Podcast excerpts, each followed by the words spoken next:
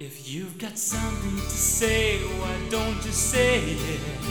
If you've got something to give, why don't you give it to me? Day after day, I have to say it.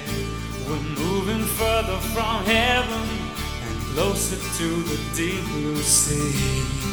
Cause I have no secrets from. Boa noite e bem-vindos a mais um London Calling, live from Earl's Court. Estamos a aproximar-nos da época natalícia e por isso tempo de recordar uma das vozes mais importantes desta temporada e gênio maior da história da música pop, George Michael. George foi um homem que teve muitas vidas na sua vida, mas que escutou antes de tempo e, como os maiores, foi-se embora cedo demais. George foi para mim o maior amigo que eu nunca conheci. A sua morte marcou-me mais do que a morte de qualquer outro artista. Sentia que éramos próximos